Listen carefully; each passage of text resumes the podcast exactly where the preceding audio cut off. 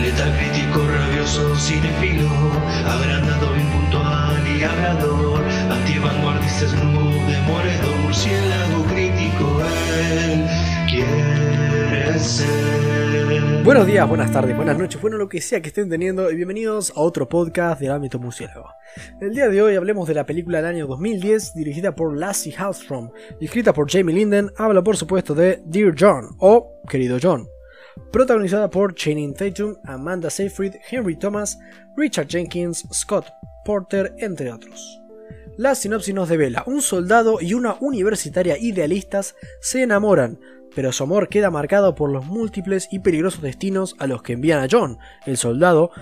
Durante 7 años se comunican habitualmente por carta, pero esto acaba trayendo consecuencias inesperadas. Ok, expectativas. Por empezar, sabía poco de, qué- de qué trataba esta película, ¿no? Sabía que era una comedia romántica y sabía que estaba Channing Tatum, lo cual nunca puede suponer algo malo.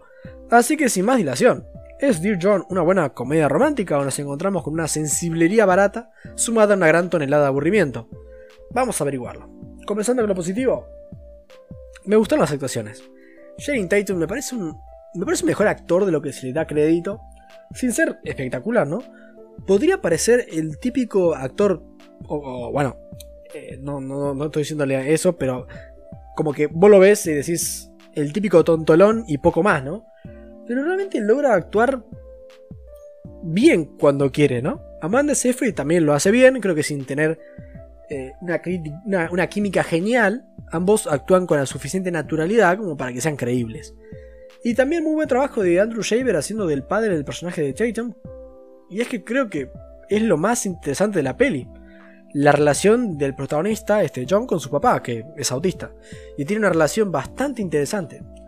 Um, pasando al nativo, creo que la relación de John con la chica está ok. Pero no se me hizo nada muy interesante. O sea, sí, le ponen onda, pero realmente no, no pasa de ser algo bastante estándar y que no me pareció que aportara nada demasiado inteligente o original como para justificarse lo suficiente, ¿no? Ah, en resumen y para finalizar, breve la cosa, ¿no? La peli está bien, supongo. Los actores le pusieron esfuerzo y el guion supongo que funciona.